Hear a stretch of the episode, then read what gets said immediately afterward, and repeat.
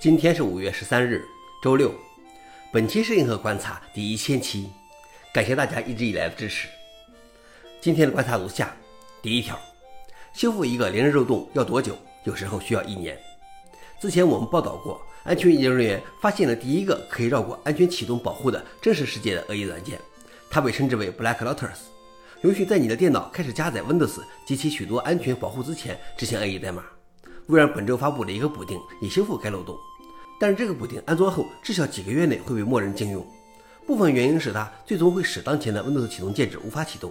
该修复需要对 Windows 的启动管理器进行修改，一旦启用就无法逆转。此外，一旦启用修复程序，你的电脑将不再能够从不包括修复程序的旧的可启动介质上启动。由于不想让任何电脑的系统突然无法启动，微软准备用一年的时间来分几个阶段来完成修复。消息来源：阿斯泰克尼考。老王点评：这或许是最复杂的修复方案了。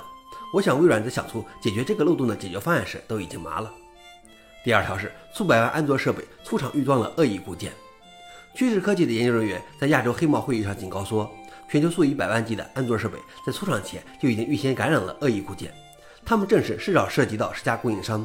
这些硬件主要是廉价的安卓移动设备，尽管智能手表、电视和其他东西也被卷入其中。由于固件分销商之间的竞争变得如此激烈，以至于最终供应商无法为其产品收费。但当然没有免费的东西，固件开始带有一些恶意插件，这些恶意软件会将设备变成代理，用来窃取和出售短信、接管社交媒体和在线消息账户，并通过广告和点击欺诈作为赚钱的机会。消息来源：Register。老王点评：在这里并不能用免费或便宜的东西要付出其他代价的理由来开脱，因为这是在用户并不知情的情况下进行的违法行为。最后一条是，微软希望 Firefox 将必应作为其默认搜索引擎。Firefox 与谷歌的合同将于今年到期。届时，Mozilla 可以续约或转用其他搜索引擎。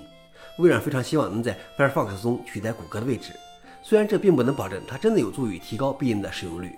毕竟，不想使用必应的 Firefox 用户可以直接转到其他搜索引擎。雅虎几年前就发现了这一点，但微软认为这种交易有潜力。此外，苹果的 Safari 浏览器是苹果设备上的主要网络浏览器，它与谷歌的合同将于明年到期，或许微软也可以考虑一下。消息来源：Android Police。老王点评：不过我觉得微软与其花钱在浏览器的默认搜索引擎上，不如花钱让必应的人工智能更好一些。